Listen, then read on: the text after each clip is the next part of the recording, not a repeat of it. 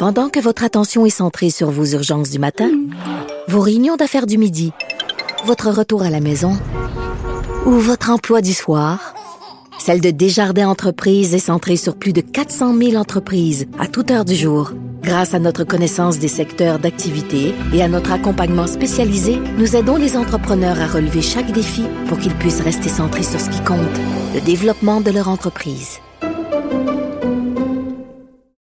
Parce qu'en immobilier, faut être à son affaire. Suivez les conseils de nos experts. Via Capital, les courtiers immobiliers qu'on aime référer. Bonne écoute. Cube. Cher public, nous vous invitons à prendre place confortablement et à fermer la sonnerie de votre téléphone cellulaire. En cas d'incident, veuillez repérer les sorties de secours les plus près de vous. Bon divertissement. Un, deux, un, deux. OK, c'est bon, on peut y aller. Sophie Durocher. Elle met en scène les arts, la culture et la société. Une représentation pas comme les autres. Sophie Durocher. Bonjour tout le monde, j'espère que vous allez bien et surtout que vous allez passer, que vous avez passé un excellent week-end. Alors, au cours de l'émission aujourd'hui, je vais recevoir quelqu'un qui est une influenceuse française qui a écrit un livre sur les mots du sexe, les mots pour parler de sexualité en France. Et je lisais son livre et il y a une réflexion qui m'est venue, puis je veux la partager absolument avec vous et je vous encourage bien sûr un peu plus tard dans l'émission à écouter euh, la conversation que je vais avoir avec Camille Aumont-Carnel. Donc, euh, elle parle du fait que la langue française est une langue sexiste. Bon, évidemment, le masculin qui l'emporte sur le féminin, mais il y a aussi plein d'expressions françaises qui, à ses yeux, à elle, sont sexistes. Entre autres, quand on dit « j'en ai rien à foutre ». Vous avez sûrement déjà dit ça, hein? On dit tous ce genre de choses-là. J'en ai rien à faire, ça me dérange pas, j'en ai rien à foutre. Mais le foutre, c'est un mot un peu vulgaire, mais pour parler du sperme. Ben, c'est sexiste, les amis. Voyons donc, on utilise un mot qui est relié à l'appendice sexuel des hommes. Le français est sexiste. Êtes-vous d'accord avec ça? Moi, je suis pas sûr. Je trouve qu'on tire un petit peu par les cheveux. Je trouve qu'on exagère un petit peu c'est normal qu'il y ait des expressions qui parlent de la sexualité des femmes, des expressions qui parlent de la sexualité des hommes. Ben oui, la langue est binaire, imaginez-vous. Mais de là à dire que ce serait une forme de sexisme ou une forme de discrimination ou qu'il faudrait en tout cas remplacer cette expression-là qu'on utilise quand même assez souvent par une expression qui fait référence au sexe féminin, moi je trouve que c'est un petit peu exagéré. Alors, c'est comme ça que je commence mon émission en vous posant une question, mais je vous invite bien sûr un peu plus tard à écouter cette entrevue avec Camille Aumont-Carnel à Cube. Pendant que votre attention est centrée sur vos urgences du matin, vos réunions d'affaires du midi, votre retour à la maison ou votre emploi du soir, celle de Desjardins Entreprises est centrée sur plus de 400 000 entreprises à toute heure du jour. Grâce à notre connaissance des secteurs d'activité et à notre accompagnement spécialisé, nous aidons les entrepreneurs à relever chaque défi pour qu'ils puissent rester centrés sur ce qui compte, le développement de leur entreprise. Parce qu'en immobilier, faut être à son affaire. Suivez les conseils de nos experts. Via Capital, les courtiers immobiliers qu'on aime référer. Bonne écoute. Qu'elle soit en avant ou en arrière-scène, Sophie Durocher reste toujours Sophie Durocher. Alors, comme tous les lundis, on a la visite d'Isabelle Huot, qui est docteur en nutrition. Bonjour Isabelle. Allô Sophie. Avant de commencer, je dois Mhm. euh, faire quelque chose. Oh! Je Oh. dois t'applaudir parce que tu es euh, personnalité de l'actualité alimentaire de janvier 2024. Ah oui, ça me fait tellement plaisir parce Ben que là, c'est pas facile dans l'agroalimentaire, Sophie. Hein? J'en ai parlé souvent. euh, J'arrive d'une rencontre de finances justement, puis nos marges fondent comme neige Ah, au soleil. C'est vraiment difficile. euh, de, de- Il y a même des produits que je disais, ben je pense que je vais juste délister parce qu'à un moment donné, ne pas être rentable puis travailler pour une marge de 2 Ça a comme pas de bon sens avec les efforts requis pour supporter des marques. Donc, comme entrepreneur, on doit faire des choix extrêmement difficiles, souvent des produits qu'on a lancés auxquels on croit, mais que le volume n'est pas suffisant parfois pour générer un profit suffisant. Donc, euh, quand on a des honneurs euh, comme ceux-là, puis euh, j'ai nommé à mon tour la prochaine là que je peux pas annoncer parce que ah. c'est oui, c'est Valérie Thérault de Genève qui, qui m'a nommé avec le comité. Et puis, ben c'est une petite fierté, ça fait du bien. Bon, ben écoute, félicitations. Moi, je suis très impressionnée de parler à quelqu'un qui est personnalité de l'actualité alimentaire de janvier 2024. Dépêche-toi parce qu'il reste juste deux jours à janvier, fait que tu vas te faire. Euh, c'est ça. Là, tu cèdes ta couronne à quelqu'un d'autre, mais c'est toujours un plaisir de te parler, Isabelle. Écoute, euh, parle-moi du syndrome de mm-hmm. l'intestin irritable. Tu ne peux pas savoir à quel point euh, un texte que tu as écrit est parmi les plus, mm-hmm. plus populaires sur le site du Journal de Montréal, du Journal de oh. Québec. Ça intéresse tout le monde. Alors, commençons par le début. Qu'est-ce que c'est ça, cette affaire-là? Oh, écoute, c'est un trouble de fonctionnement de l'intestin euh, qui touche environ 13% de la population. Il y a d'autres statistiques où on dit, bon, c'est peut-être 20 des gens. Beaucoup vivent ça et très peu consultent. on parle de 40% qui ont un trouble de l'intestin irritable qui vont consulter. C'est quoi des problèmes intestinaux? Essentiellement des ballonnements, des gaz, des douleurs abdominales et une prédominance soit de diarrhée, soit de constipation, soit un mix des deux. Donc, bon appétit tout le monde. Oui, c'est ça. Et, et c'est souvent plus de diarrhée, puis c'est très incommodant, c'est gênant. Ces gens-là qui souffrent du syndrome de l'intestin irritable vont avoir tendance parfois à refuser des invitations, à ne pas aller au restaurant parce que ah, tu sais pas quand ça peut t'arriver et tu veux pas être mal à l'aise de t'absenter euh, quelque temps là pour euh, aller à la salle de bain. Donc, euh, c'est des gens qui ont tendance à s'isoler. Il y a des solutions, euh, mais c'est pas euh, dans, ça va pas virer en cancer du côlon là. Donc, donc on se rassure, c'est un trouble qui est fonctionnel, euh, c'est juste très incommodant. D'accord. Euh, comment on le d'abord la prévalence de ça est-ce que c'est quelque chose de très courant? C'est quelque chose d'exceptionnel? C'est est-ce que ça touche autant les hommes que les femmes les jeunes que les vieux? C'est quoi le portrait type là? Essentiellement les femmes, beaucoup plus de femmes. Euh, il y a un lien avec les fluctuations hormonales. À la ménopause, il y a beaucoup de femmes qui vont dire j'ai beaucoup plus de ballonnement, euh, beaucoup plus de problèmes intestinaux, beaucoup plus de gaz. Donc, c'est très en lien avec les hormones. Plus de femmes, 5 millions de Canadiens. Euh, donc, on parle d'à peu près 13% de la population. Ça peut aller jusqu'à 20% dans certaines, certaines études. Mais 13% c'est énorme. Ça veut dire que si je mets euh, 10 personnes dans une salle, j'ai des chances qu'il y en ait une sur ces 10-là, plus qu'une sur ces 10-là qui, euh, qui a le syndrome du côlon irritable et qui n'en parle pas forcément. Là, c'est pas quelque chose, tu te pètes les bretelles en disant euh, Hey, moi j'ai de la diarrhée, je pète tout le temps, puis j'ai le, j'ai le ventre ballonné. Là. Ça. C'est ça. Puis dans le diagnostic, faut quand même exclure la maladie cœliaque, qui est une intolérance au gluten. Faut exclure les maladies inflammatoires de l'intestin, donc euh, la colite ulcéreuse ou la maladie de Crohn. Et c'est à partir de là où on dit, OK, j'ai probablement le, syndrome de l'intestin irritable. Ça vient souvent chez les personnes aussi qui sont très anxieux, euh, mm. très anxieuses. Donc, euh, on le voit, il y a un lien direct. On a souvent parlé du microbiote ensemble. Il y a un lien direct entre le cerveau et l'intestin.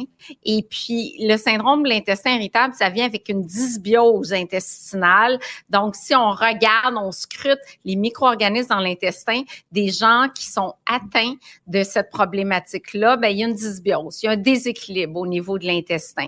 Donc, euh, chose certaine, il y a des choses pour ramener l'équilibre, mais c'est une diète qui est très difficile à suivre, là, quand même. Bon, alors, euh, plan d'intervention, on fait quoi pour soulager ces symptômes-là? Parce qu'il n'y a personne qui veut vivre avec ça de façon euh, euh, permanente ou en tout cas sur le long terme, c'est absolument invivable. Donc, concrètement, qu'est-ce qu'on peut faire? Bon, le but de l'intervention nutritionnelle, c'est d'abord de soulager euh, les symptômes.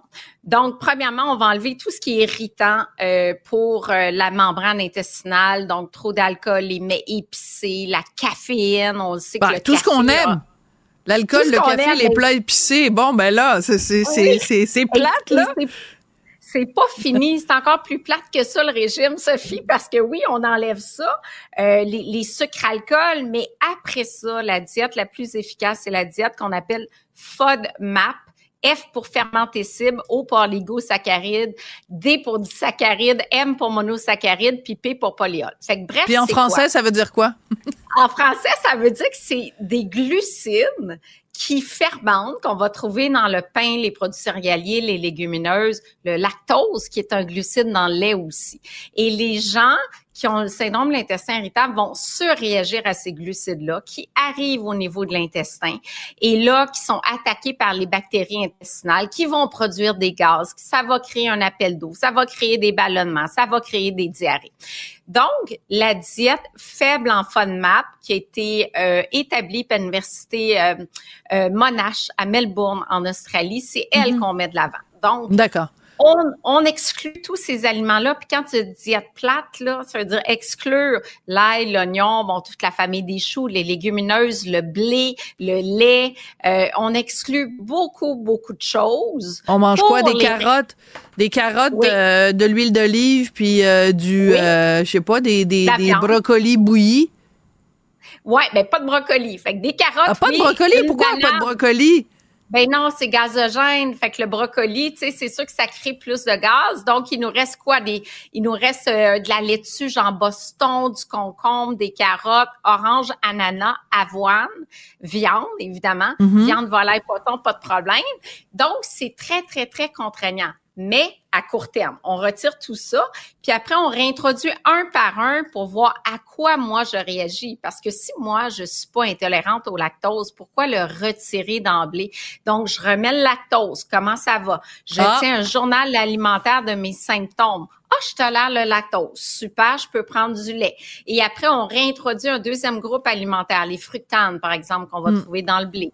Ah, ça, ça va bien. Et tranquillement, ça nous permet de trouver quels sont spécifiquement les glucides que moi, je ne tolère pas. En parallèle, on travaille Ouais, on travaille le microbiote en parallèle.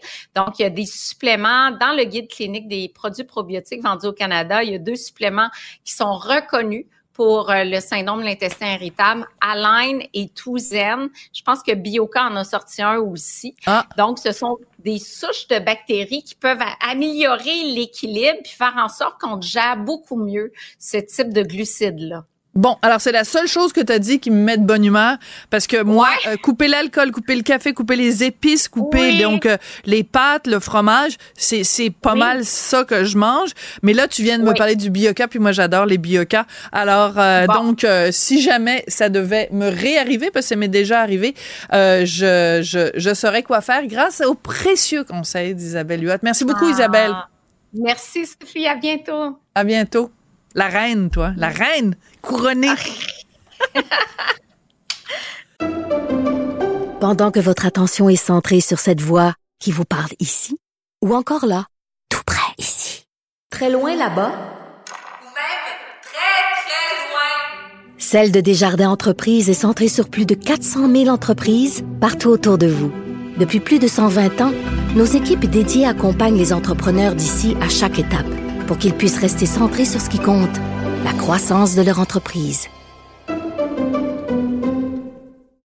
Parce qu'en immobilier, pour être à son affaire, suivez les conseils de nos experts. Via Capital, les courtiers immobiliers qu'on aime référer. Bonne écoute. Les rencontres de l'air. Lieu de rencontre où les idées se bousculent. Où la libre expression et la confrontation d'opinions secouent les conventions. Des rencontres où la discussion procure des solutions. Des rencontres où la diversité de positions enrichit la compréhension. Les rencontres de, l'art. Alors, on a déjà parlé avec Jean-François Barry à plusieurs reprises des gens qui sont euh, accros aux écrans, mais on en parlait plutôt d'une perspective des adultes. Hein. On parlait des gens dans les euh, dans les euh, tout inclus qui ne parlaient pas avec leurs enfants parce qu'ils étaient obsédés par leurs écrans. Mais là, le Parti québécois parle de, du tort causé par les écrans auprès des jeunes. Donc, Jean-François, ça t'a beaucoup interpellé tout ça?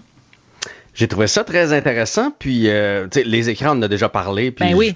on le sait là qu'on on est trop là-dessus puis que c'est pas bon puis euh, toutes ces affaires là puis c'est pas tant là-dessus que je voulais euh, revenir ni sur pourquoi Pierre Saint-Pierre Plam ben, Pierre Paul, Saint-Pierre Plamondon euh, sort avec ça. Est-ce que est-ce que tu sais ça fait partie de une, campagne pour se montrer très humain là tu sais en sortant quelque chose comme ça? Tu fais ah, ben oui c'est un père de famille comme les autres parce qu'il part de sa propre expérience tu sais il dit lui-même. Mm. puis on est tous comme ça les parents là. Tu sais au début quand on a des enfants on fait ah les miens seront pas sur des tablettes. Euh, moi, je vais m'en occuper. Ils vont, avoir, ils vont avoir des livres dans les mains. Puis la première chose que tu sais, à un moment donné, un peu pressé, ou de la, visite à maison, ou tout au resto. Tu regardes, euh, regarde le film, là, ou, joue à ce petit jeu-là là, en attendant. Puis là, ben, oh, regarde, une demi-heure, il, est pas viré fou pour ça. Puis là, à un moment donné, c'est une heure. Puis tu sais, à un moment donné, bref, il parle de ça. Puis il parle que du fait que il est surpris de constater qu'à la maternelle, ouais.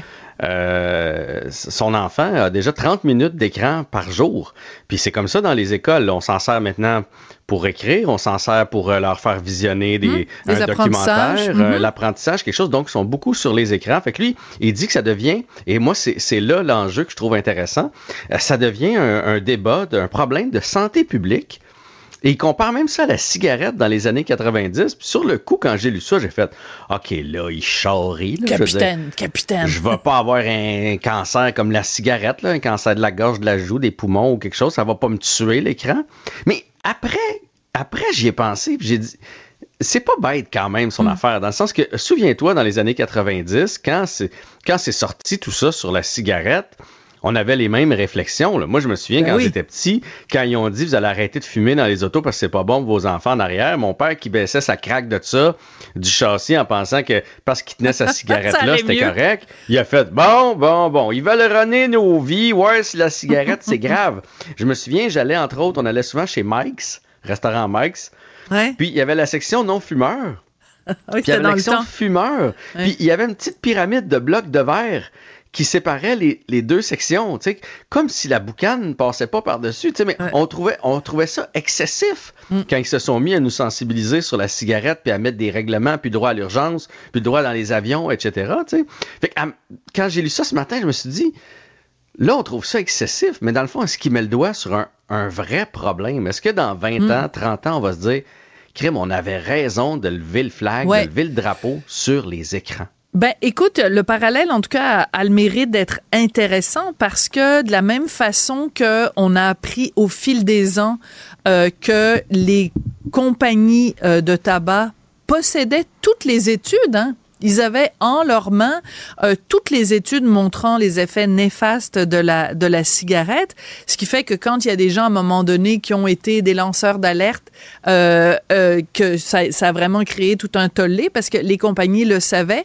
Moi, je suis contente de ce parallèle-là parce que en effet, des compagnies dans euh, Silicon Valley ou tu sais toutes les compagnies, les Apple de ce monde et tout ça, ils savent très bien. D'ailleurs, il y a beaucoup d'employés de ces compagnies-là qui ne permettent pas à leurs enfants d'utiliser ou qui restreignent énormément l'utilisation que leurs propres enfants font des tablettes ou des cellulaires parce que ceux qui savent savent. Puis eux, mm-hmm.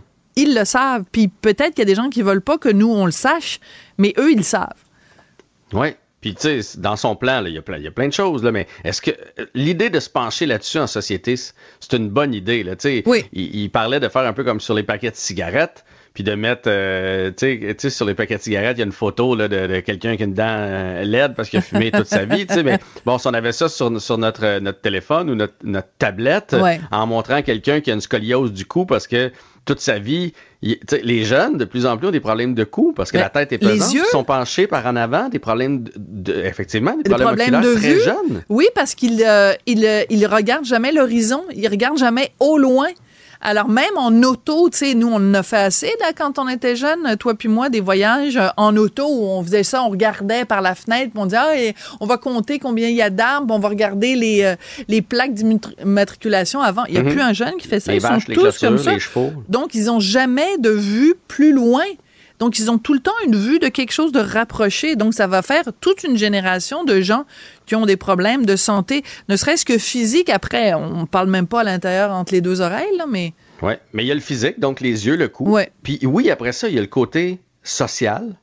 On, ça va devenir un, problème. Il y a le côté isolement, il y a le côté euh, on, on socialise pas là, souvent quand on, on, pense qu'on a des amis, on pense qu'on a vu plein de gens, euh, mais c'est pas le cas. Et il y a beaucoup beaucoup la surstimulation du cerveau là. Absolument. Si vous avez des jeunes à la maison, puis moi je le dis souvent au mien, mais à un moment donné, tu sais, ils ont, ils ont 18 et 20 là. Je, il y a une limite à ce que je peux faire, mais ça fait longtemps que tu peux, t'es plus, t'es plus. Et à partir de 12, 13, 14 ans, oublie ça, là, tu peux rien leur dire, mais continue. Mais c'est deux écrans, Sophie. C'est toujours deux écrans. En ils même regardent la télé, puis ils ont leur téléphone. Oui, télé cellulaire ou ordinateur cellulaire, ordinateur. Euh, pas, tellement la tablette, hein. Les jeunes, en tout cas les ados, non, la tablette, là, la tablette.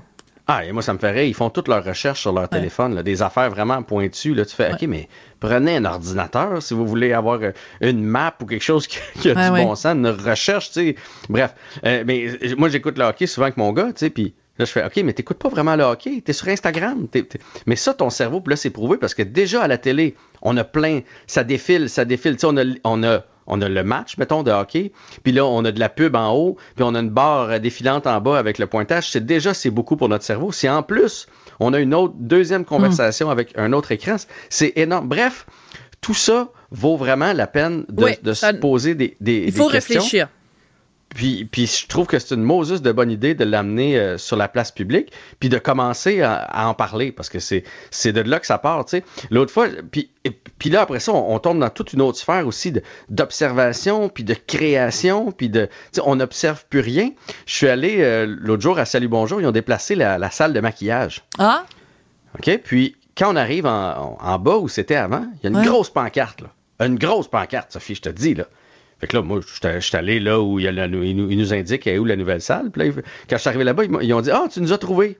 Ben oui. Mais il a dit il y a, plein de monde qui nous ont cherchés parce que les gens débarquent de l'ascenseur, sont sur leur téléphone, ils voient pas la sans trop regarder. Ils voient pas la pancarte. Ils arrivent là-bas, il n'y a personne. Imagines-tu? C'est rendu qu'on regarde même plus où est-ce qu'on va, puis qu'on peut même plus voir une pancarte. Je te dis qui est grosse comme moi, là. Mais non, c'est ça. Puis non, mais ben, c'est pas, t'es, pas très grand, mais t'es quand même, euh, t'es quand même là, là.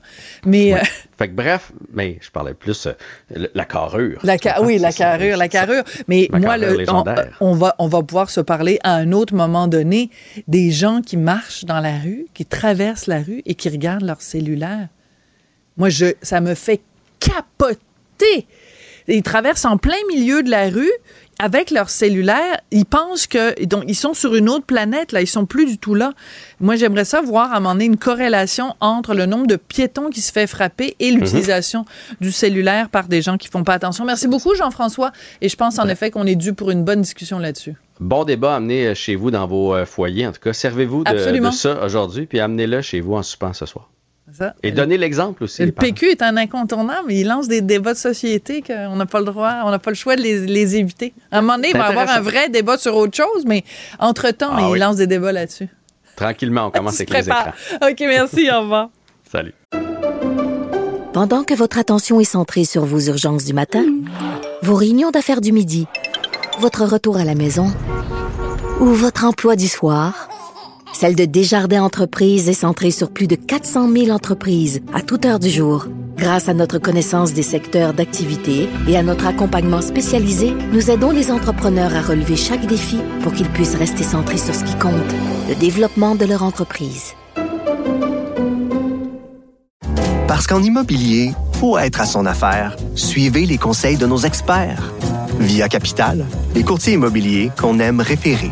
Bonne écoute professeur Duduche. Avec elle, pas de retenue. retenue. La vraie vie.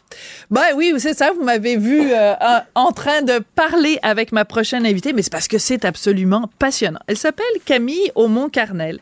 Elle est auteure, militante féministe, créatrice de contenu, entrepreneur, mais surtout influenceuse. Alors, il y a quelques années de ça, elle en avait marre de l'expression euh, typiquement française. On dit pas vraiment ça au Québec.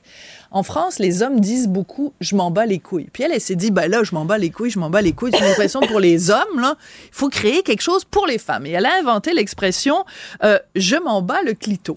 Elle a même créé une page Instagram qui s'appelle comme ça, un succès absolument énorme. Elle en a fait un livre. Elle est vraiment une influenceuse importante. Et là, elle sort ces jours-ci un livre qui s'intitule Les mots du cul avec la lettre Q. Et elle nous fait le plaisir de venir nous rendre visite ici au Québec. Camille, bonjour. Bonjour. Alors, c'est important de faire ce petit rappel historique pour les gens ici euh, au Québec, parce qu'en France, vous êtes une méga vedette. Ici, ah, les mêmes, les gens vous arrêtent dans la rue en disant Ah, c'est vous, je m'en bats le clito. Absolument, c'est devenu quelqu'un maintenant, je m'en bats le clito. vous vous appelez clito, c'est quand même assez rigolo. Est-ce que c'était vraiment si important que ça euh, de, de trouver un pendant féminin à cette expression que les Français utilisent vraiment beaucoup? Ouais, c'était. Alors pour moi, c'était important. Je sais pas si l'enjeu c'était de trouver le pendant féminin. Le l'enjeu c'était surtout de trouver des expressions dans lesquelles je me sens à ma place et je me sens considérée. Moi, je suis pas dans une opposition masculin versus féminin. L'enjeu c'est pas celui-ci. L'enjeu c'est de créer des expressions dans les dans lesquelles je me sens à l'aise, de créer des expressions dans lesquelles je me sens considérée, de trouver des expressions dans lesquelles j'ai l'impression de pouvoir communiquer en expressant une certaine réalité qui est la mienne. Mhm. je, je suis pas du tout sur une volonté polarisante d'opposer le masculin avec le féminin. Par contre, c'est vrai que très vite, je me rends compte que les expressions que j'utilise au quotidien sont quand même très genrées, ouais. parlent essentiellement des attributs masculins et que du coup, il y a quand même un accès aux expressions, un accès à la vulgarité qui du coup est très éloigné pour les femmes. Donc, je, quand je commence d'abord ça se passe dans mon intimité, c'est-à-dire qu'au quotidien, je commence à dire je m'en bats les clito au lieu de je m'en bats les couilles. et deux semaines après, je crée ce compte Instagram parce que je suis chez un de mes, mes amis et que j'ai trois euh, potes euh, masculins en train de, de, parler de jouissance féminine qui racontent euh, quand même assez n'importe quoi. Ouais. Et donc sur un coup de tête, je me dis waouh, non non non non, pas possible. Vous savez quoi? Je, je m'en bats le clito en fait. Et je crée cette page. Très drôle. Et une punch, deux punch, trois punch. Et moi qui pensais raconter ma vie sexuelle, je me suis rendu compte que je racontais la vie sexuelle de centaines de milliers de femmes. Oui, parce que vous racontez plein d'anecdotes. Par exemple, euh, bon, quand vous appelez des punchlines, c'est des petites phrases courtes qui résument quelque Exactement, chose. les punchlines, c'est des phrases courtes euh, qui peuvent se lire en moins de 10 secondes. Il faut quand même savoir que sur les réseaux sociaux, notamment Instagram, le temps d'attention c'est 4 euh, secondes en moyenne par poste. Oui, un écureuil avec un espresso, là, c'est à peu près nous sommes d'accord. Comme ça, à peu près ça. La, personne Donc, faut catcher très vite l'attention si on veut faire passer le message. Voilà. Alors, pour vous raconter, par exemple, euh, qu'à un moment donné, vous êtes regardé dans le miroir pendant l'orgasme et vous, et vous dites, même le, même le miroir est parti à rire. Pourquoi c'est si drôle que ça de vous regarder euh, jouir, euh, Camille? En fait, déjà, là, ce qui est très drôle, c'est qu'en fait, on, me fasse le récap des punchs que j'avais complètement oublié. Mais, c'est ça que ça sert de venir au Québec. Ah non, mais non, mais merci, merci pour cette rétrospective, en fait. Euh, oui, en fait, moi, le sujet avec ces punchs, c'est déjà de faire preuve quand même de beaucoup d'autodérision, de dire des choses et de révéler des réalités qu'on vit pour la plupart beaucoup et qu'en fait on n'expose jamais. L'enjeu c'était comment est-ce que je peux passer de l'intime au public? Comment est-ce qu'en mm. fait tout ce qui se passe dans mon intimité, donc tout ce qui se passe de façon cachée, je peux à un moment donné l'exposer sur les réseaux sociaux? Pas pour une question d'ego, pas pour une question de polarité, pas pour une question de provocation, mais juste pour une question de représentation. Moi, l'enjeu à la base, c'était qu'en fait, toutes ces femmes se disent, en fait, je suis normale. Voilà. Il n'y a pas que moi qui vis ça. Il n'y a pas que moi. Je suis normale. D'accord.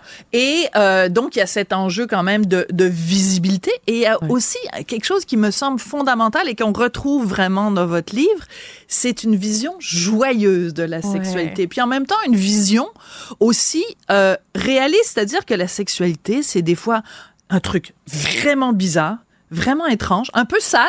Vous, vous utilisez l'expression dans votre livre, vous dites... Attendez, faire du sale. Ah oui, faire du sale. Alors ça, j'adore ça. Expliquez-nous hein. expliquez ce que c'est, euh, pour ceux qui n'ont pas lu le livre, évidemment. Faire du sale, c'est quoi? Alors, faire du sale, c'est une expression qui emploie le mot sale, mais dans un, dans un but et dans un enjeu positif. D'accord. Quand je dis faire du sale, c'est euh, ramener la sexualité à quelque chose qui n'est pas forcément la propreté. On doit être, rien ne dépasse, on est dans les lignes, il faut pas faire des bruits bizarres, il faut pas faire des visages bizarres, euh, tout va être hyper hygiéniste. Moi, je ramène la sexualité à déjà un acte hyper naturel, à quelque chose qui animal, un peu animal. En fait, on est quand même des mammifères, rappelons-le. Bah Et donc faire du sale, c'est quand même s'autoriser à être, c'est s'autoriser à vivre le moment sans forcément avoir, vous savez, cette charge mentale qu'on a en tant que femme où il y a la moitié de notre cerveau qui est là. Ok, est-ce que là mon ventre il est bizarre? Ok, est-ce que là concrètement, non mais c'est quoi les odeurs? Et là, est-ce que si je fais ce bruit là, potentiellement il va se dire que je suis bizarre? Est-ce que la est-ce que là mon ventre il est pas, ouais, est-ce que je monte la jambe ou là il va y avoir des vergetures? Faire du sale, c'est juste kiffer. C'est vraiment se lâcher, être libre, faire les bruits qu'on fait et se dire que l'enjeu c'est de prendre son pied. Alors, donc, euh, vous parlez des bruits. Hmm. Alors, dans votre livre, vous parlez du. je vais, je vais, vous voyez où je m'en viens? Oui. voilà, avec mes gros sabots. Alors, le fruit. Ah, le fruit, la base. expliquez-le parce que là, vous allez voir, Camille, ça va donner lieu à un quiproquo parce qu'il y a des faux amis, des mots en France qui veulent pas dire la même chose qu'au Québec. Ah, enfin, Alors, on je y vous arrive. laisse, je vous laisse l'expliquer parce que on va, tout le monde va hurler de rire. Alors, c'est quoi un vrai. fruit? Un Alors, fruit. Un fruit en français, en France, c'est la contraction entre euh, le fait de faire des proutes et la fouf. Donc en fait, un fruit, C'est quoi la fouf? La fouf, c'est le sexe féminin. Donc en fait, un fruit, c'est un P vaginal. OK. Alors, la fouf, c'est le sexe. Vous l'appelez pas des fois la foufoune aussi? Si on l'appelle la foufoune. OK. Mais vous savez, c'est quoi la, la foufoune au Québec? C'est pas les enfants? Non, mais non. Là, vous mélangez Les gosses et les enfants. Mais qui vous a appris ça? Ils ont fait ça tout croche. Alors, on va parler des gosses après. On va parler des gosses après. Bon, alors vous, alors je vais faire une démonstration quand même parce Oh, que... wow. Non, mais parce qu'il faut. Alors, pour vous, la fouf, c'est par en avant. Ah, c'est les fesses. Mais oui, mais nous, les, la foufoune, en fait, la foufoune, on en a deux. Ah. On a deux foufounes, alors qu'en France, vous avez juste une foufoune par Ah, en faut avant. pas se tromper quand Mais on est en il y a 6-9 la- en fait. Bah- c'est bah ça oui. le projet. Alors, parce que si vous voulez dire que nous, ici, il y a des foufounes qui font des proutes, ben, c'est, oui, c'est logique, parce ah que oui, c'est on par là qu'ils sortent les t'as proutes. rien inventé en fait. Bon, D'accord, voilà. ok. Alors, bon, ça, on J'ai a réglé compris. la question de la foufoune, des foufounes, chez nous, au pluriel, qui sont au singulier en France. Merci pour Alors, la question des gosses. Vous, Les vous gosses. appelez les gosses les enfants. Mm. Nous, les gosses, c'est les testicules. Ah oui, pareil, faut faire attention. Alors, faut faire attention parce que tu, si vous, si vous rencontrez un gars au Québec et tu lui, vous lui dites Ça comment vont tes gosses, ben, ça va pas du tout, Camille. Là, ça marche pas, là. Franchement, rien que pour ça, j'ai envie de me mettre sur les applications de rencontre. Ah oui, mettez-vous sur Tinder. juste, juste pour vivre ce moment-là et pouvoir vous raconter comment ça se sera passé. Mettez-vous sur Tinder au Québec. Non, mais c'est très amusant parce que le même mot, c'est fou, hein. On fait juste traverser ça, l'Atlantique. bah, bah, ça en dit. En fait, c'est une langue commune, mais quand même avec une, avec euh, déjà des des distinctions qui sont très claires et puis surtout une une culture qui est différente mais c'est tout l'enjeu je pense Ouais. que quand, quand on est auteur autrice euh, faut pas mettre beaucoup d'ego dans ce qu'on dans ce qu'on écrit c'est-à-dire qu'à un moment donné moi quand j'écris j'assume que Tant que le manuscrit est entre mes mains, mon propos m'appartient. J'assume aussi qu'à partir du moment où ce n'est plus le cas, il appartient aux personnes et aux lecteurs et aux lectrices pour une durée indéterminée. Moi, si on m'avait dit il y a quelques mois qu'il allait aussi arriver ici au Québec, je l'aurais pas forcément cru. Hmm. Mais je pense que toute la beauté, c'est bah en fait, on verra bien quelle vie il aura, on verra bien Voilà. comment est-ce qu'il sera euh, euh, appri- enfin, apprivoisé, comment est-ce qu'il sera euh, euh, lu et, et en fait euh, par les autres personnes. Et ce que je trouve intéressant, c'est que moi j'arrive avec une démarche en France qui est très claire, avec une intention qui est très claire, où je me dis Ouais. il va y avoir la moitié des mots qui sont des expressions qui existent déjà, et puis ensuite de façon très très claire, je vais pouvoir en inventer d'autres, et puis finalement je me rends compte que j'arrive ici et que c'est presque que des expressions qui sont inventées, donc en fait on est sur quelque chose de complètement différent, mais euh, j'adore. Voilà. Alors, on va commencer à manquer de temps et ça m'agace beaucoup. Oh non. Alors, je veux absolument, euh, donc, euh, en avoir rien à foutre. Est-ce que c'est vraiment grave d'utiliser rien à foutre, sachant que foutre, bon, ça fait référence au sperme et que nous, on est des filles, donc on devrait pas utiliser le mot, euh, le mot Alors- foutre. Est-ce que c'est si grave que ça, Camille? Alors moi j'ai jamais dit que c'était grave. J'ai jamais dit que euh, il ne fallait pas l'utiliser. Moi mon enjeu consiste à densifier la langue. Le sujet n'est pas de dire il ne faut pas parler comme ça. Qui suis-je moi pour euh, dire aux gens comment est-ce que vous avez envie de parler? D'autant plus quand c'est des expressions qui sont installées depuis si longtemps. Moi mon but et mon propos consiste à dire on peut créer d'autres expressions qui veulent dire d'autres réalités. Le but n'est pas d'opposer. Le, but n'est. Moi je dis que la langue française est sexiste, mais quand je le dis c'est d'un point de vue racinaire, d'un point de vue de 5000 ans de patriarcat, de- des messages qu'elle qu'elle porte. À un moment donné, moi, mon but quand j'arrive avec, avec un livre comme celui-ci, c'est pas d'opposer, c'est de se dire, en fait, si on a rien à foutre, on devrait aussi laisser autant d'espace à n'avoir rien à mouiller. Quitte à ce que, à un moment Rien donné, à mouiller. non voilà. mais quitte à ce qu'à un moment donné, il y a aussi des hommes qui disent rien à mouiller, au même titre que nous pendant des années, Vous on a pensez dit. vraiment? Mais oui. Mettons, mettons, moi, je- mettons le premier ministre euh, du Québec, François Legault. Ah mais avec grand plaisir pour le rencontrer, pour qu'on l'explique. Mais vous pensez qu'il pourrait dire en conférence de presse, euh, bon, ben écoutez, tel enjeu, moi, j'en ai rien à mouiller. Vous pensez En fait, vraiment? Vous- Le, Oui. le sujet c'est même pas ça, le sujet c'est que est-ce qu'il dirait j'en ai rien à foutre Ah non. Bah Alors, voilà. il faudrait, Donc- donc, un humoriste, mettons, qui, montre, Bah oui, qui sur scène, oui, il faudrait qu'il dise rien à mouiller. C'est pas il faudrait, c'est il faudrait qu'à un moment donné, s'il veut dire autre chose que j'en ai rien à foutre, il Ouais. puisse avoir la possibilité de le faire. Au même titre que nous, pendant des années, on a dit je m'en bats les couilles, mais qu'aujourd'hui, dans les cours de récré en France, il y a des petites filles qui disent je m'en bats le clito, il y a des hommes aussi qui disent je m'en bats le clito, sans que ça pose problème. Alors ça, c'est fascinant le clitoris parce que jusqu'à il y a quelques années, On ne savait pas exactement à quoi ça ressemblait. Ça, c'est quand même, c'est complètement débile. Oh, et je veux pas vous laisser partir sans que vous ayez expliqué à, euh, aux gens qui nous écoutent et qui nous regardent faire un Pollock, donc une référence quand même au peintre américain qui faisait du dripping. Amen. Paix à son, paix à son ah ouais, Il ah être en train de se retourner dans son. Alors faire un Pollock, vous savez, c'est le moment où vous avez vos règles que dans le livre, moi je renomme irrégulières parce que je ne sais pas vous, mais il y a rien de régulier dans cette histoire. Faire une Pollock, c'est le moment où en fait on a particulièrement gardé un tampon pendant longtemps et on arrive en fin de journée, on décide enfin de l'enlever. En fait, en l'enlevant, on éclabousse absolument partout. Voilà. Les murs qui étaient blancs deviennent rouges, la cuvette qui était blanche devient rouge, et on se retrouve avec une direction artistique assez proche de celle de Pollock.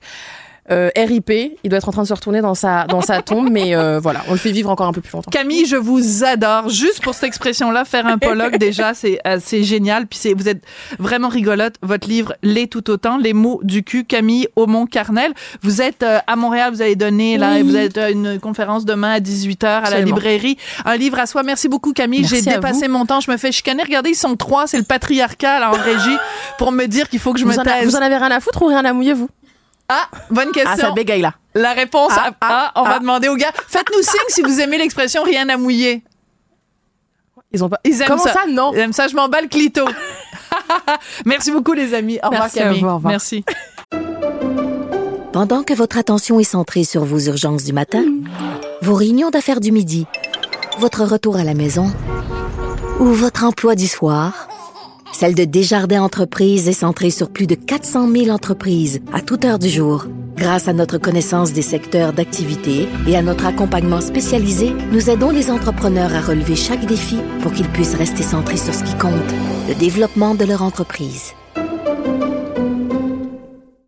Parce qu'en immobilier, faut être à son affaire. Suivez les conseils de nos experts. Via Capital, les courtiers immobiliers qu'on aime référer. Bonne écoute. Sophie Durocher. Passionnée, cultivée, rigoureuse. Elle n'est jamais à, jamais à court d'arguments. Pour savoir et comprendre, Sophie Durocher.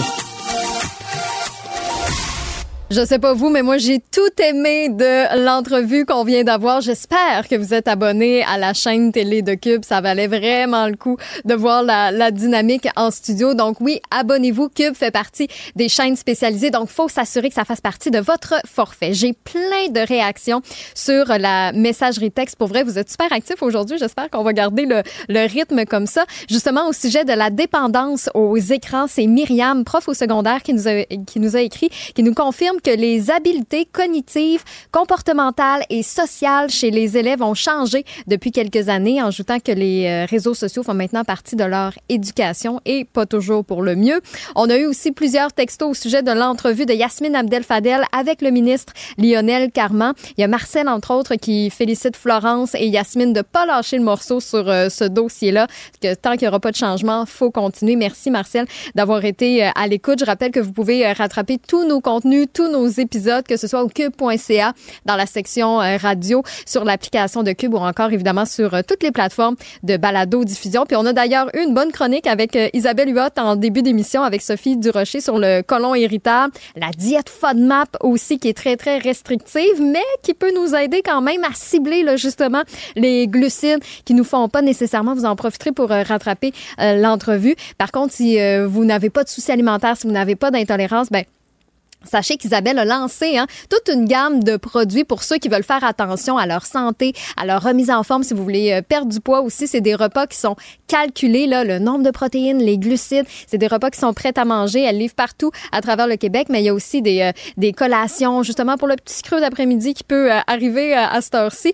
Et on a un code promo pour vous, le code QUB 15. Donc, Cube 15 tout ensemble, ça vous donne 15 dollars de rabais sur euh, votre prochaine commande de 150 dollars ou plus sur le site isabelluot.com. Puis je vous rappelle que vous pouvez euh, toujours interagir avec nous. On veut que vous, que vous nous envoyiez vos opinions, vos commentaires, vos idées de sujets aussi au euh, studio à commercial cube.radio ou encore par texto au 1877 827 2346. Pendant que votre attention est centrée sur cette voix qui vous parle ici ou encore là. Très loin là-bas? Ou même très, très loin. Celle de Desjardins Entreprises est centrée sur plus de 400 000 entreprises partout autour de vous.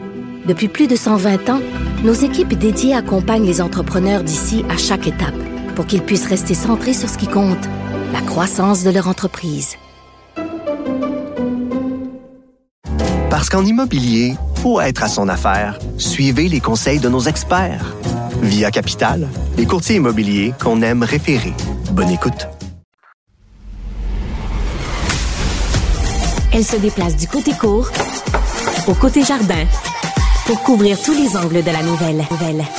Pour savoir et comprendre, Sophie Durocher. Il y a des chiffres extrêmement intéressants qui sont sortis euh, tout récemment au cours des dernières heures au sujet de l'aide médicale à mourir et le don d'organes. Alors, euh, ça a été publié dans le Canadian Medical Association Journal, donc le journal de l'Association médicale canadienne. Le nombre de Québécois prêts à faire un don d'organes après avoir bénéficié de l'aide médicale à mourir est en hausse. En 2022, il y avait 14% des donneurs d'organes qui avaient euh, opté pour cette intervention. On va parler de tout ça avec Dr Alain No, qui est médecin de famille, médecin en soins palliatifs au CHU de Québec, Université euh, Laval. Euh, Dr No, bonjour. Bonjour, Madame Durocher. Euh, ce qui est intéressant dans ces chiffres-là, c'est que jusqu'ici, moi, honnêtement, j'ai eu de nombreuses discussions avec vous, entre autres au sujet de l'aide médicale à mourir. J'avais jamais pensé, en effet, mais vu que quelqu'un meurt et le sait à l'avance, peut choisir en effet de donner ses organes. Quand vous avez vu les chiffres, avez-vous été surpris, docteur No? Surpris, non, parce que c'est effectivement une tendance qu'on voit depuis l'arrivée de l'aide médicale à mourir au Québec en décembre 2015. Évidemment, il y en avait très peu au début, euh, mais ce nombre-là augmente d'une année à l'autre. Une des raisons, entre autres, c'est qu'au début, les premières années, euh, Transplant Québec, qui gère tout le processus de don d'organes, euh, avait émis une directive comme quoi il était interdit de parler de don d'organes à des patients qui demandaient l'aide médicale à mourir. Évidemment, Transplant Québec euh, s'est ajusté, le comité d'éthique a planché là-dessus longuement et on voulait pas donner l'impression qu'on voulait pousser les gens, évidemment, à l'aide médicale à mm. mourir uniquement dans le but d'avoir des organes. Là. Euh, par contre, il y a des gens qui demandaient et recevaient l'aide médicale à mourir et qui souhaitaient faire don de leurs organes. Donc, c'était une réalité sur le terrain. Et ça a été balisé il y a quelques années par euh, Transplant Québec avec des règles qui sont très, très strictes. Et on voit de plus en plus de gens qui, maintenant, là, qui ont demandé l'aide médicale à mourir, qui s'informent aussi du don d'organes. Il faut comprendre qu'il y a deux processus là tout à fait distincts. Hein? Oui. C'est-à-dire que d'abord, il y a quelqu'un qui fait une demande d'aide médicale à mourir et qui est admissible à l'aide médicale à mourir. Et ça, c'est la première étape incontournable. Euh, une fois que la personne a été admise à l'aide médicale à mourir, si évidemment elle n'a pas un cancer, comme étant la cause de sa demande, il est permis maintenant, il est, il est euh, même recommandé d'informer la personne de la possibilité de faire un don d'organes.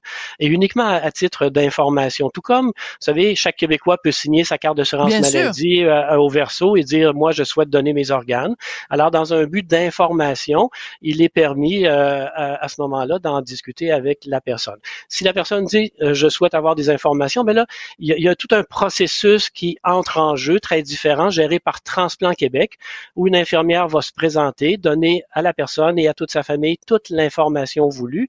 Et après ça, ben, la personne sera libre de faire le choix de donner ses organes une fois le décès survenu ou non. Est-ce que c'est possible de dire bon bah écoutez moi j'ai demandé l'aide médicale à mourir je vais la recevoir mettons le, le 22 avril mais je, je voudrais euh, qu'on me prélève un organe avant que je meure. Est-ce que ça ça se peut comme donner un rein mettons avant de mourir? Est-ce que qu'est-ce qui est préférable est-ce que les deux options s'équivalent? Non, ça, c'est pour répondre à votre question de façon très simple, c'est impossible. Alors le, le, don, le don euh, du vivant au Québec est interdit. Euh, vous ne pouvez pas donner un organe à moins que ça se fasse là de façon très très structurée. Là, par exemple, vous avez quelqu'un dans votre famille qui est, compatible, qui désire recevoir un organe. À ce moment-là, vous pouvez le faire. Mais dans le cadre de l'aide médicale à mourir, ça doit être fait vraiment là au moment du décès. Il faut, faut bien différencier le don d'organes du don de tissu. Hein, qui est quelque chose de complètement différent.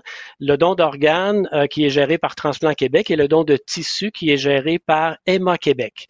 Parce que euh, les, conditions d'exclusion du donneur sont très différentes. La procédure est très différente aussi. Quand on parle du don d'organes, on parle de quelqu'un qui va recevoir l'aide médicale à mourir et qui souhaite donner de ses organes qui vont être transplantés chez des receveurs, le rein, les poumons, euh, le foie, par exemple. Donc, ces organes-là, évidemment, vous comprenez que euh, euh, ne peuvent pas souffrir de manque d'oxygène très longtemps. Mm-hmm. Alors, ça implique que la procédure se fasse non seulement à l'hôpital, mais à la salle d'opération. Hmm. Ça implique que les, proches peuvent être présents, mais dès que le décès est prononcé, tout le monde doit sortir de la salle d'opération parce que l'équipe de préleveurs va entrer en jeu pour prélever les organes le plus tôt possible, qui seront ensuite acheminés rapidement euh, au receveur. Dans le cas des dons de tissus, là, on parle de tissus. Donc, ce, pas, ce ne sont pas des organes vivants qui, dont vont bénéficier les receveurs, mais on parle de tissus, comme par exemple la cornée, les tendons, euh, les valves cardiaques, certains euh, tissus là, cutanés. Euh, alors ça, c'est les, les, les, les, personnes peuvent décéder à domicile et certains tissus peuvent être prélevés même jusqu'à 24 heures après le décès. Wow! Ça, c'est drôlement intéressant. Mais en même temps, c'est sûr que des gens qui déjà n'aiment pas l'aide médicale à mourir ou un malaise avec l'aide médicale à mourir, peut-être qu'ils sont en train de, de, nous écouter ou de nous regarder, ces gens-là, et de dire, mon Dieu, c'est absolument épouvantable. Euh, quelqu'un est à l'hôpital, entouré par sa famille, on lui administre l'aide médicale à mourir tout de suite, il y a l'équipe de Transplant Québec qui rentre. Euh, peut-être des gens voilà euh, voilà dans un scénario euh, macabre, un scénario utilitaire, une société où on tue des gens pour récupérer leurs organes. Vous, on, vous les entendez comme moi, hein, les gens qui sont contre l'aide médicale à mourir, docteur No. Oui, et, et ces gens-là, euh, écoutez, ça, ça, représente environ 10% de la population et euh, ils, seront toujours opposés à l'aide médicale à mourir et le but n'est pas de les convaincre un jour et, et je pense qu'il n'y aura jamais, d'arguments qui vont les convaincre. Maintenant, il faut se placer du côté des receveurs qui attendent un rein, des poumons depuis très longtemps. Eux sont très euh, sont très contents que qu'il y ait des gens qui fassent cette générosité de leur personne parce qu'il faut mm. bien réaliser que quelqu'un qui reçoit l'aide médicale à mourir et qui décide de donner ses organes, premièrement il n'a jamais été forcé de le faire. C'est une décision personnelle parfaitement libre et éclairée qu'il a prise. Et, entre autres, comme pour le don comme pour l'aide médicale à mourir, il doit être totalement apte à consentir, avoir toute sa tête et ne jamais prendre ces décisions-là sur des pressions extérieures. Donc, il y a un paquet de critères, là, c'est très hmm. rigoureux, mais autant pour l'aide médicale à mourir que le don d'organes, qui est une deuxième étape indépendante. Et faut, faut, faut, faut juste louer, je pense, l'acte de générosité fantastique de ces gens-là qui disent, écoutez, moi, ma vie s'arrête maintenant, j'ai des souffrances que je ne veux plus tolérer dans des conditions et j'ai des conditions incurables, aucune chance de m'en sortir je vais décéder, mais je vais permettre à des gens de continuer leur vie en leur donnant de mes organes. C'est d'une générosité là absolument exceptionnelle. Et en effet, je euh, absolument. Je suis entièrement d'accord avec vous, docteur No, et j'imagine d'une certaine façon que pour les gens aussi qui dans l'entourage, de se dire bon, on perd euh, papa, maman, notre frère, notre sœur, la personne qu'on aime, peu importe, notre enfant, euh, mais on sait que la vie va continuer dans le corps de quelqu'un d'autre. Est-ce que très rapidement, ça peut atténuer d'une certaine façon la, douleur du départ, disons ça comme ça. Absolument, absolument. Pour euh, l'avoir vécu avec euh, certaines personnes euh, chez qui c'est arrivé, ça donne un sens supplémentaire au fait qu'ils vont décéder par choix personnel et, un certain soulagement de la part des proches, exactement comme vous le décrivez, là, de dire bon ben euh, mon père, mon conjoint, mon frère, peu importe, va mourir, mais à travers lui, il y a d'autres personnes qui vont continuer à vivre, qui vont bénéficier de, de la généreuse personne qu'il a toujours été, qu'il a toujours été jusqu'à la fin. Ouais, alors le mot générosité, vraiment, c'est ce que je retiens. C'est toujours euh, très apaisant et très instructif de vous parler. Vous en parlez, vous arrivez toujours à trouver les bons mots pour en parler de l'aide médicale à mourir, docteur No. Euh, je rappelle que vous êtes médecin de famille et médecin en soins palliatifs au CHU de Québec, Université Laval. Très bonne année 2024 à vous. Merci, au revoir. Et à vous aussi. Merci. Pendant que votre attention est centrée sur cette voix qui vous parle ici, ou encore là, Très loin là-bas? Ou même très, très loin. Celle de Desjardins Entreprises est centrée sur plus de 400 000 entreprises partout autour de vous. Depuis plus de 120 ans, nos équipes dédiées accompagnent les entrepreneurs d'ici à chaque étape pour qu'ils puissent rester centrés sur ce qui compte, la croissance de leur entreprise. Parce qu'en immobilier, pour être à son affaire, suivez les conseils de nos experts. Via Capital, les courtiers immobiliers qu'on aime référer. Bonne écoute. Sophie Durocher. Un savoureux mélange artistique de culture et d'information. Karine Gagnon est chroniqueuse politique au Journal de Montréal, Journal de Québec et directrice adjointe de l'information au Journal de Québec. Et tu voulais bien sûr réagir à ce dossier qui émane de Cube sur des enfants confiés à des pères violents. C'est le monde à l'envers euh, et euh, ben, Cube et notre collègue Florence Lamoureux fait beaucoup bouger les choses, Karine. Oui, ben, je disais qu'elle avait reçu une centaine de témoignages là jusqu'à maintenant de femmes qui sont dans cette situation-là. Donc, on peut pas parler de cas d'exception. Et je t'avoue, Sophie, que j'ai dû aller lire et relire pour comprendre. J'ai toujours pas compris comment on peut euh, accoler l'étiquette de, de d'aliénation parentale à une femme qui va aller déposer une plainte euh, puis s'adresser à la DPJ pour violence conjugale. Je pensais pas que ça se pouvait, puis je t'avoue, je comprends pas la logique. Et euh, ben voilà, c'est, c'est, quelque chose qui pourtant se produit euh, régulièrement là, à ce qu'on en comprend, et ben qui place ces femmes-là dans des situations épouvantables. Donc Imagine là, de se voir retirer la garde de ton enfant. Déjà que tu vis un drame euh, parce que tu, euh, tu es victime de violence conjugale, tu arrives à trouver le, le courage pour aller euh, mhm. dénoncer ça, porter plainte, ce que, ce que les victimes sont pas toutes capables de faire. Hein. Souvent, ça demande beaucoup d'aide, beaucoup de travail. C'est tout un engrenage. et là, ben, de se voir retirer la garde de ses enfants, je pense que ça doit être extrêmement traumatisant là, et, et, incompréhensible. et, et le danger euh, à travers tout ça, ben, c'est de faire en sorte que finalement ces dames-là euh, n'aillent plus porter plainte, qu'elles aient pas du tout envie de faire ça parce qu'il y a comme une épée de Damoclès. Mm-hmm. Ah oui, absolument. Puis c'est grave parce que, ben, on le sait là, la violence conjugale euh, est, est, quelque chose qui est beaucoup plus traité dans notre société, qui, qui est dénoncé, qui qui est de plus en plus documenté aussi. c'est comme si à un moment donné c'était un peu il y avait une forme d'acceptation où on comprenait mm. mal euh, ce on banalise. Et puis là, ben, ça a beaucoup changé. Oui, c'est ça. Et euh, ben, ce qu'on voit, c'est que malheureusement, c'est encore une forme de banalisation, là, le fait de, de, faire vivre ça à, ces femmes-là euh, qui décident de porter plainte. Oui. Alors euh, le, le, bon côté des choses, c'est que à la suite euh, du euh, reportage de Florence Lamoureux et des interventions de ma collègue Yasmine Abdel Fadel ici à Cube, maître Valérie Assouline aussi, il y a eu beaucoup. Bon, ça a bougé. Il y a évidemment PSPP, le PLQ qui ont réagi la semaine passée. Monique Jérôme Forget aussi, sa lettre aujourd'hui dans le journal. D'ailleurs, Lionel Carmon était l'invité d'Yasmine tout à l'heure pour réagir à tout ça. Euh, on sent quand même que s'il y a une réaction politique à ça, euh, c'est que euh, la, la classe politique présente et ancienne est scandalisée de ce qui se passe. Ben, c'est inacceptable, c'est incompréhensible, d'autant plus qu'on a modifié euh, la loi sur la protection de la jeunesse euh, et qu'on a fait en sorte maintenant que la violence conjugale et que la violence en général euh, est reconnue comme ayant des impacts importants pour le bien-être de l'enfant. Alors, Madame Jérôme Forget, qui est aussi diplômée en psychologie, invitait donc le ministre Carman à rencontrer ces mères-là et euh, j'ai pas eu le temps d'écouter, j'ai pas été en mesure d'écouter l'entrevue qu'il a accordée à Yasmine Abdel Fadel. J'ai essayé de la retracer par la suite. J'y suis pas arrivée, mais j'aimerais savoir s'il va accepter de les rencontrer pour comprendre un peu là, euh, comme nous là, on est un peu euh, bouche bée hein, de, devant cet état de fait là.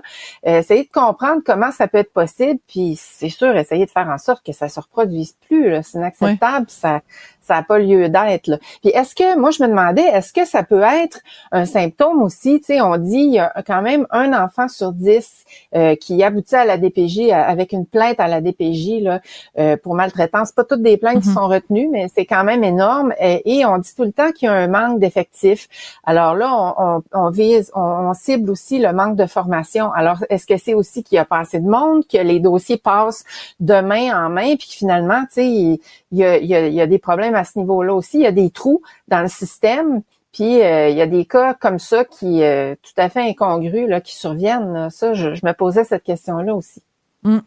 Toutes sortes de, bonnes questions. Alors on me dit que l'entrevue avec euh, de Yasmine Abdel Fadel avec le ministre Lionel Carman est maintenant disponible en rediffusion sur toutes nos plateformes et qu'il est resté un peu vague, mais qu'il aurait semblait qu'il aurait dit que si les maires concernés se présentaient à son bureau de comté qu'éventuellement, il les recevrait.